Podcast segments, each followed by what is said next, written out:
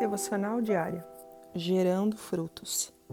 E falou-lhe de muitas coisas por parábolas, dizendo: Eis que o semeador saiu a semear, e quando semeava, uma parte da semente caiu ao pé do caminho, e vieram as aves e comeram-na.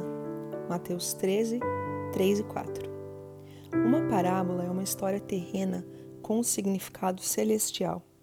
Ela sempre é extraída das coisas simples da vida, mas que provocam seus ouvintes a ponto de os levar a fazer uma autoavaliação de quem realmente são e o que estão fazendo. Jesus estava alertando seus ouvintes nessa parábola que o semeador estava passando e lançando uma boa semente, mas que algumas sementes estavam caindo no caminho. A semente é a mensagem do reino e a terra o coração daqueles que ouvem.